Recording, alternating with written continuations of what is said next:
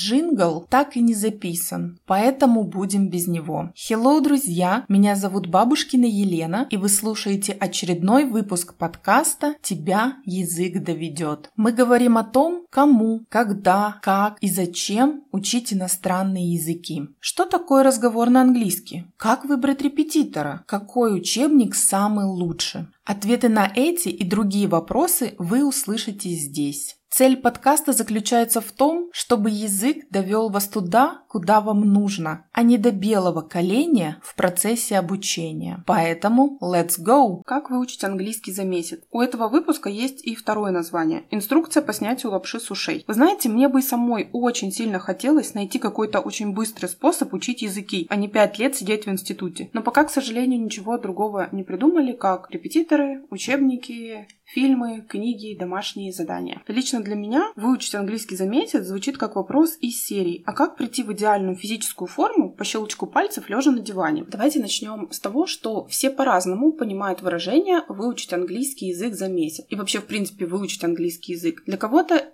это только базовый уровень. Пример, чтобы, если вдруг потеряется багаж где-нибудь в аэропорту, он мог сказать, или она могла сказать, и ему помогли найти чемодан. А для кого-то выучить английский обозначает свободно общаться с носителем языка за границей. Это первое. Второе. Выучить язык – это означает овладеть четырьмя разными навыками. То есть навык говорения, навык аудирования, то есть слушания и понимания информации, навык чтения и навык письма. Но опять же, важность этих навыков, она неравнозначна. То есть навряд ли вам нужно нужно будет писать сочинение, если вы просто путешествуете, согласитесь. Поэтому все громкие заявления и обещания что выучи английский язык за месяц, заставляет меня всегда думать о том, что это либо очень хреновые маркетологи работают, либо не самые добросовестные коллеги, которые раскидываются подобными фразами, или вообще даже люди, которые к образованию и обучению не имеют никакого отношения. Поэтому знайте, что когда вам предлагают подобное, выучить английский за месяц, вас обманывают. Серьезно, вас обманывают. Нет, ну конечно,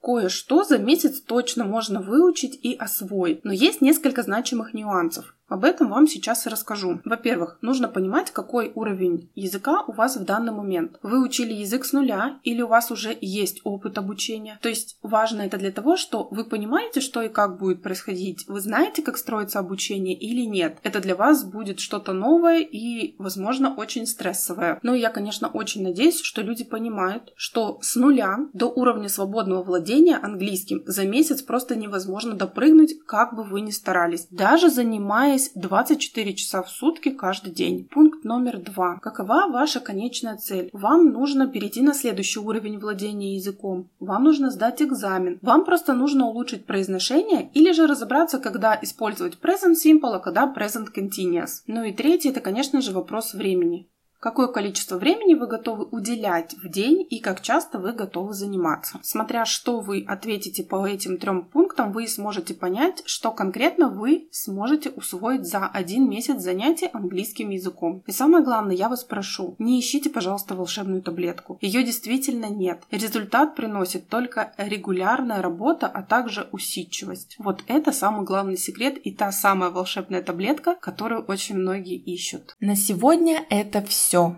Услышимся в следующем выпуске. Где бы вы ни слушали этот подкаст, ставьте лайки, звездочки, пальцы вверх, пишите комментарии, а также делайте репосты и, конечно же, подписывайтесь, чтобы не пропустить новые выпуски.